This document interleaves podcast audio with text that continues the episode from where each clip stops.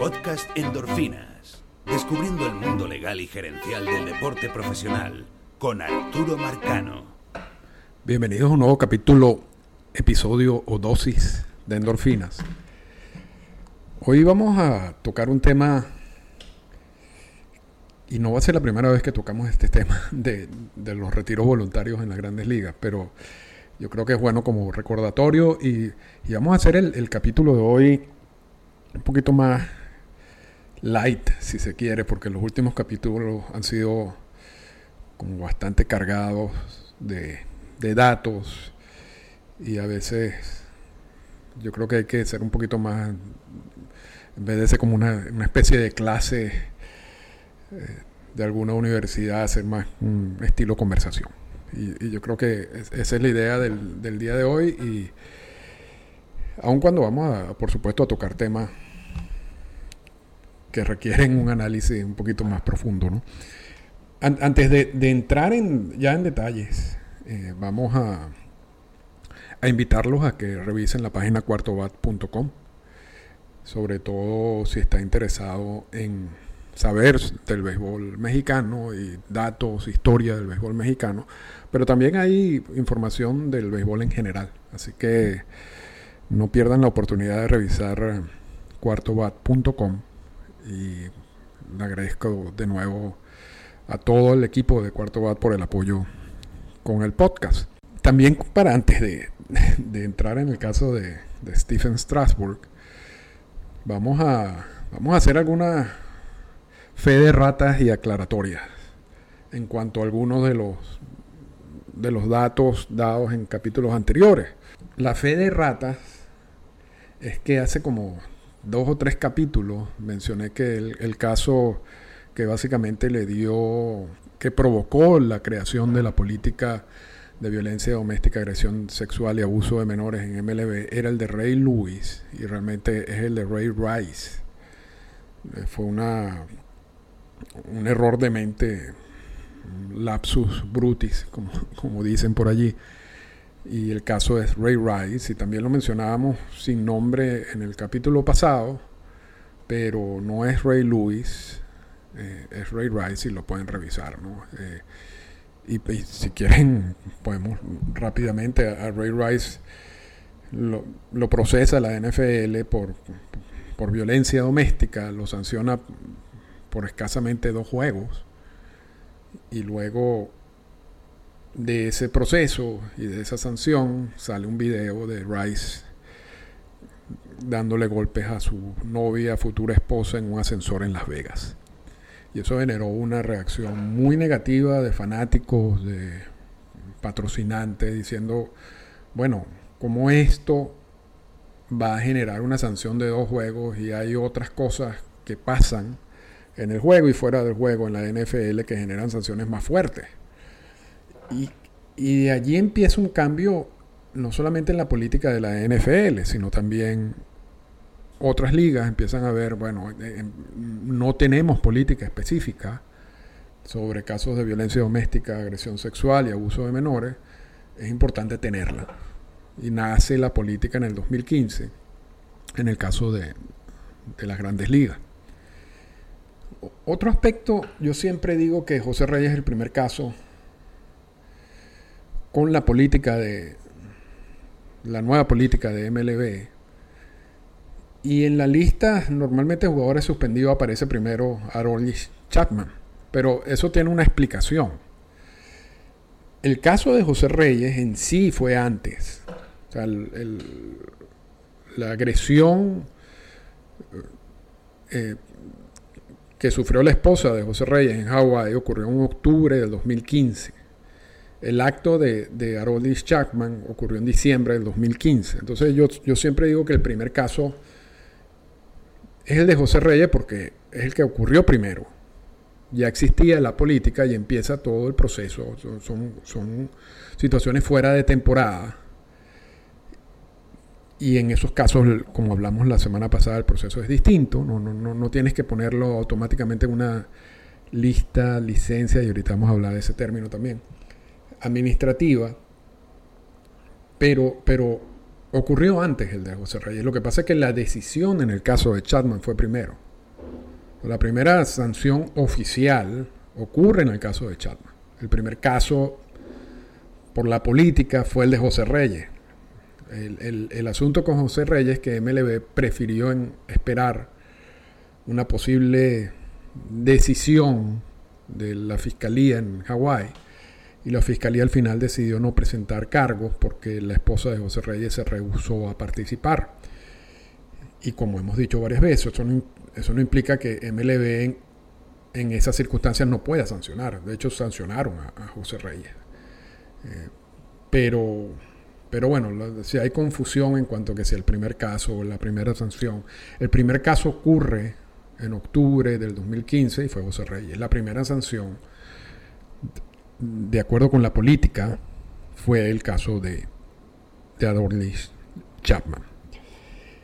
Y vamos entonces ahora a lista administrativa, licencia administrativa.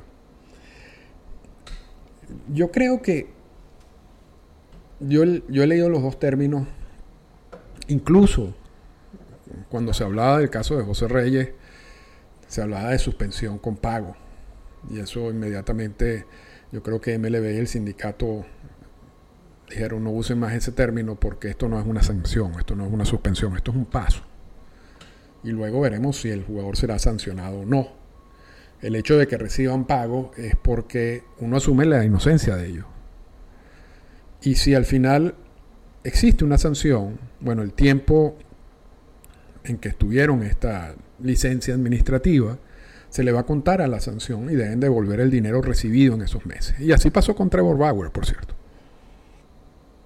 Pero no digan que es una suspensión con pago, porque no lo es y no es una sanción con pago. Y he leído, por supuesto, lista administrativa y he leído la que la más común es licencia administrativa. Ahora, yo creo que realmente si hay que usar un término, yo usaría ausencia administrativa. Porque Así es como está escrito en la política. Ellos están ausentes por un, asunto administrativo que viene establecido en la política de violencia doméstica, agresión sexual y abuso de menores. Y esa ausencia es con pago. Ahora, es obvio que esa definición de licencia, lista, ausencia administrativa, lo que busca es simplemente no, no etiquetar al jugador de una vez. Darle el beneficio de la duda y esperar que, se desarrolle la investigación y, ver la sanción. Entonces, yo no creo que sea el término como más feliz, más preciso. Y si hay que usar alguno, bueno, yo, yo uso, los uso, uso varios, pero si, si, yo creo que de aquí en adelante el término que voy a usar con más frecuencia va a ser ausencia administrativa. Porque yo creo que resume las dos. Yo no creo que ni lista ni licencia. Porque para licencia, licencia implica quizás un proceso para obtener algo, ¿no? Sean, y lista no hay una lista en sí. De hecho, estos jugadores son colocados en la lista de jugadores restringidos, aun cuando reciban pagos. Pero volviendo al punto, yo creo que mejor decir estos jugadores están en ausencia administrativa, según la política.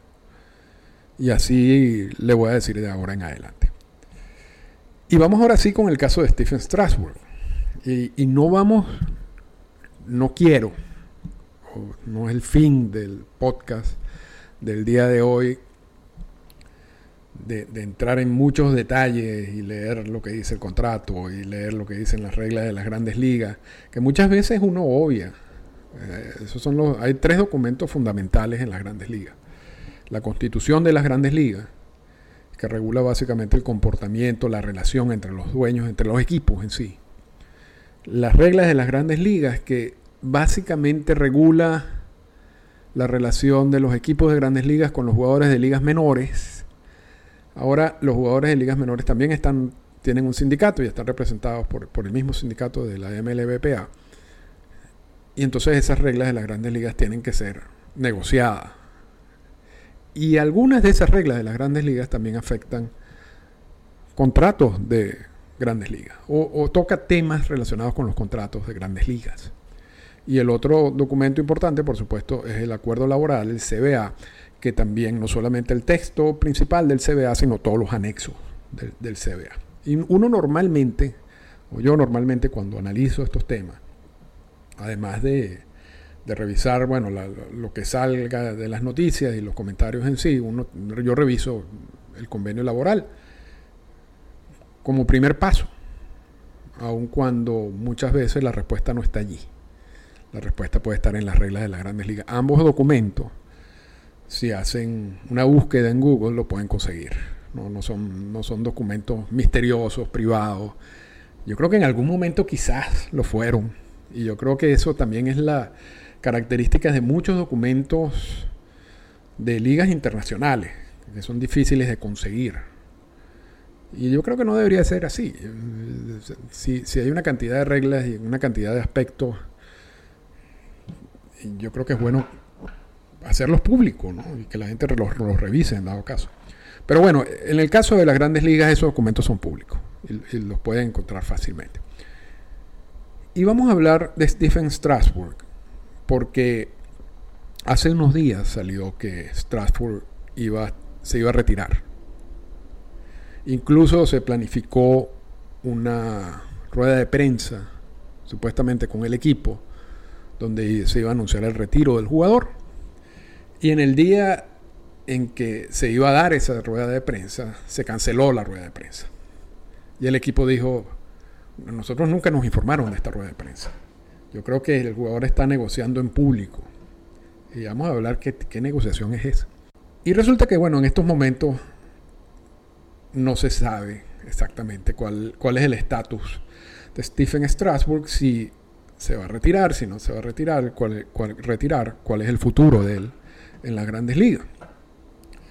Y todo esto tiene que ver con el retiro porque Strasburg viene teniendo problemas, problemas médicos específicos en el, en el brazo ya desde hace tiempo.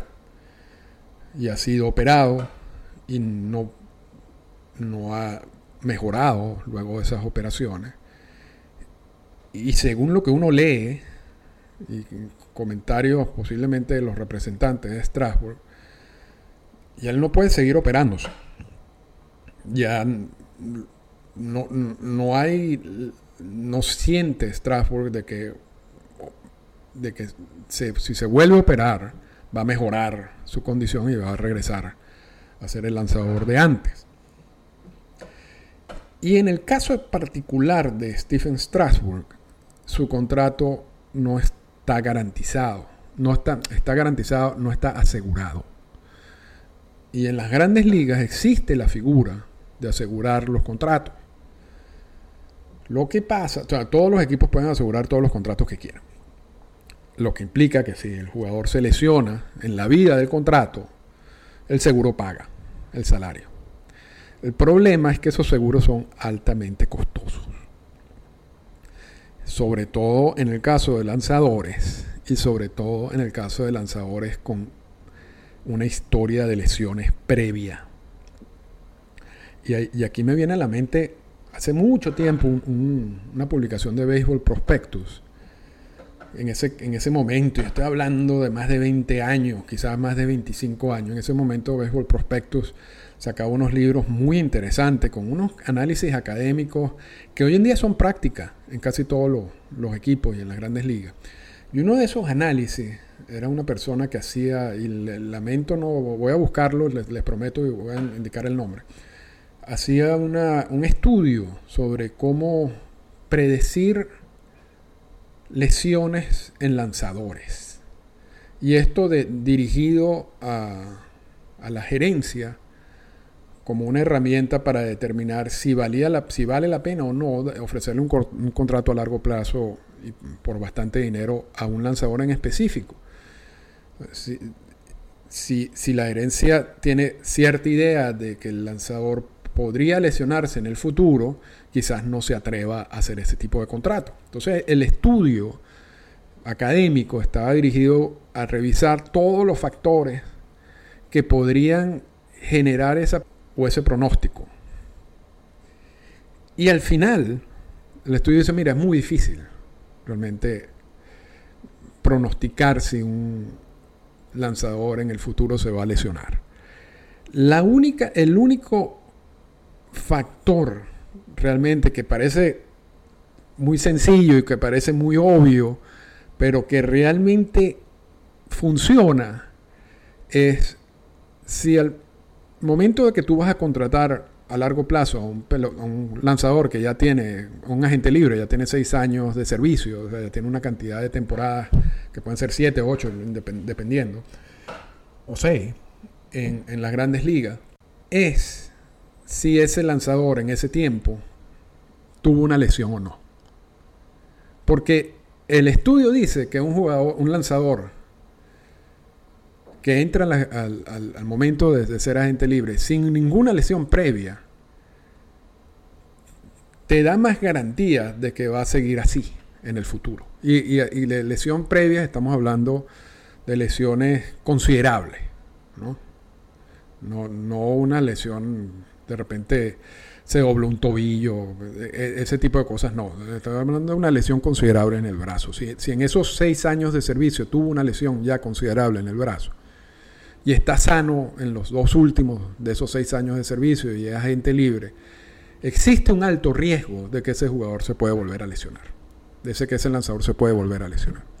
En cambio, un lanzador que pasó sus seis años de servicio sin ningún tipo de lesión considerable, existe un riesgo mucho menor de que ese lanzador se, va a lesionar en el futuro. Esa fue la única conclusión del trabajo. Parece muy obvia y parece muy sencilla, pero realmente funciona así. Y, en el, y, eso lo toman en cuenta también los, las aseguradoras. Y en el caso de Strasbourg, Strasbourg venía o, tiene una historia de problemas en el brazo desde hace tiempo, antes de firmar esa última extensión o esa última renegociación de contrato. Por lo que uno se puede imaginar que en el momento de esa última negociación, quizás Washington buscó asegurar ese contrato y se dio cuenta del costo que eso implicaba decidieron no hacerlo. Entonces el, caso, el contrato de Stratford no está asegurado. ¿Qué quiere decir eso? A Strasbourg todavía le deben 105 millones de dólares por las próximas tres temporadas no puede lanzar. Dice que no por, la, por el problema en el brazo. ¿Qué pasa con ese contrato? Ese contrato es garantizado. Si Strasbourg simplemente se mantiene en la lista de lesionados, porque no, no hay un médico que le diga, no, ya estás, ya puedes lanzar, él simplemente va a recibir los pagos de ese contrato en los próximos tres años. Ahora, esa posibilidad de, estar en una lista de lesionados también le da el poder al equipo de buscar todas las opciones médicas necesarias para que el jugador regrese al terreno de juego. Es decir, y eso tiene lógica también, porque si no vamos a suponer que un jugador tenga un contrato a 10 años y en el año 3 sufre una lesión tratable, y decide no operarse. Porque, no sé, le tiene miedo a, las operaciones. Y el equipo dice, no, pero espérate, yo te puedo operar y esa operación, hay una gran posibilidad de que tú salgas bien de esa operación y si sales bien de esa operación lo más seguro es que puedes regresar al terreno de juego sin problema. Entonces el contrato y las reglas de las grandes ligas le dan ese poder, si se quiere, a los equipos de decirle, si, si el jugador está lesionado, debe hacer lo posible por regresar al terreno de juego. Y eso involucra todas las operaciones que sean.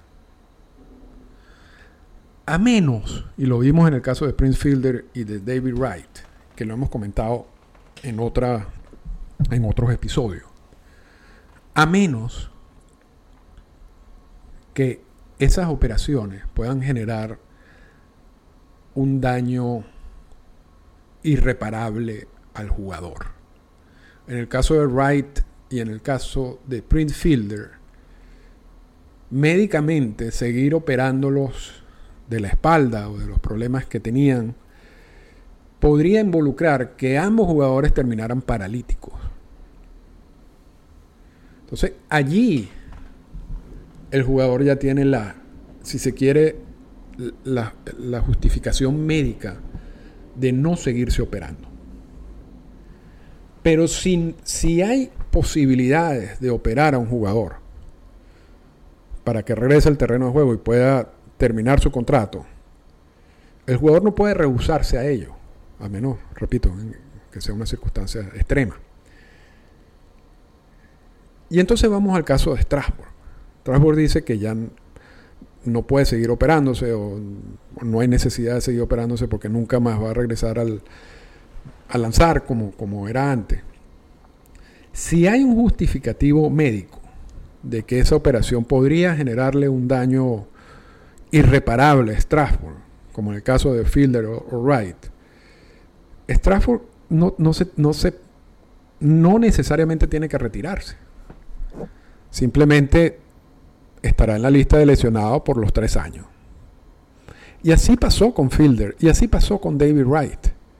Porque aun cuando esos dos jugadores también anunciaron su retiro en su momento, si uno revisaba los rosters de 40, luego de, ese anuncio, seguían allí. Y, voy a explicar por qué no se pueden retirar formalmente, de acuerdo con las reglas, o voluntariamente.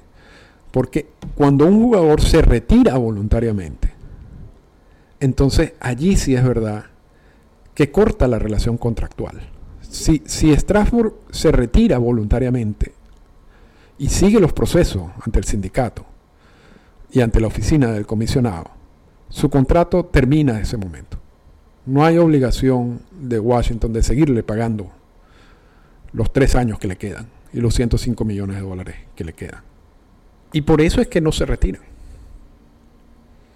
Formalmente, lo que hacen es que no pueden seguir jugando y anuncian simplemente en medio eh, eso. Pero no hay un retiro formal. La confusión aquí, en el caso de Strasbourg, es, por lo menos los, los National hablan de, un, de que ellos eh, iniciaron un proceso formal ante, la, ante el sindicato, enterándose de que Strasbourg quería retirarse pero Strasbourg no habla de ese proceso formal. Se comentan entre las filtraciones que el equipo y Strasbourg están tratando de llegar a un acuerdo económico para que el equipo no pague los tres años. Sin embargo, el equipo está obligado a pagar esos tres años. Y aquí hay otro punto que quizás en el momento en que tanto Fielder como, como David Wright se, retiraron, entre comillas, pero seguían siendo, formando parte del, roster de 40. Quizás en ese momento no, se le daba tanta importancia, pero ese sueldo de Strasbourg cuenta para el competitive balance, el, balance, el, impuesto al balance, al balance competitivo o el impuesto al lujo, como se le decía antes. Entonces no solamente el equipo de Washington tiene un puesto menos, porque ¿qué es lo que está pasando en temporada? Strasbourg está en la lista de, 60, de lesionados de 60 días. Fuera de temporada no hay lista de lesionados. Entonces tú tienes que tener, todos los jugadores que tú tienes en, lista de lesionados tienen que volver al roster de 40. Y hacer todos los, los ajustes necesarios, porque tú puedes tener más de 40 jugadores en temporada, en, ese roster, porque tú tienes los 40 en el roster más los que están en, listas de lesionados de 60. Ponle tú que tengas 5. Entonces son 45 jugadores en roster de 40. Cuando se acaba la temporada, tú tienes que reincorporar esos 5 jugadores en el, en el, roster de 40 y sacar jugadores en el roster de 40 para poder acomodar esos 5. Y eso crea problemas en algunos equipos. Pero además de eso, Strasbourg, o sea, le va a quitar un puesto. O sea, eh, eh, eh, los Washington Nationals va a tener 39 jugadores en, roster de 40 porque hay uno que no va a jugar nunca. Y si le agregamos el salario de Strasbourg, que cuenta para el impuesto al balance competitivo, entonces ahí también, entonces ese es otro punto que el equipo no debe ver con buenos ojos, si se quiere. mucho se comenta, ya con esto cerramos, que Washington, bueno, Washington dice, Strasbourg quiere más dinero. Y repito, toda esta conversación entre Strasbourg y los Washington Nationals está bien, bien escueta, ¿no? No, no, no, hay, no hay como comentarios oficiales, formales, simplemente es como una acusación del uno al otro. Washington dice, quiere más dinero, y yo no entiendo si él quiere más dinero es simplemente que quiere que le pague los tres años, que le corresponde si él no se retira, porque tiene un problema médico. Y un problema médico que ya no puede ser operado de nuevo. O si Washington dice, porque Washington dice, bueno, no, lo veremos de nuevo en el sprint training el año que viene. Yo creo que eso es, eso es un mensaje muy interesante, porque ahí Washington está diciendo, bueno, si no te vas a retirar, te vas a tener que seguir operando. Porque yo quiero verte en acción en sprint training y te evaluaremos y todo ese tipo de cosas. Si tú te rehusas a operar y existe una operación que pueda recuperarte, allí el equipo podría tener acciones contra Strasbourg.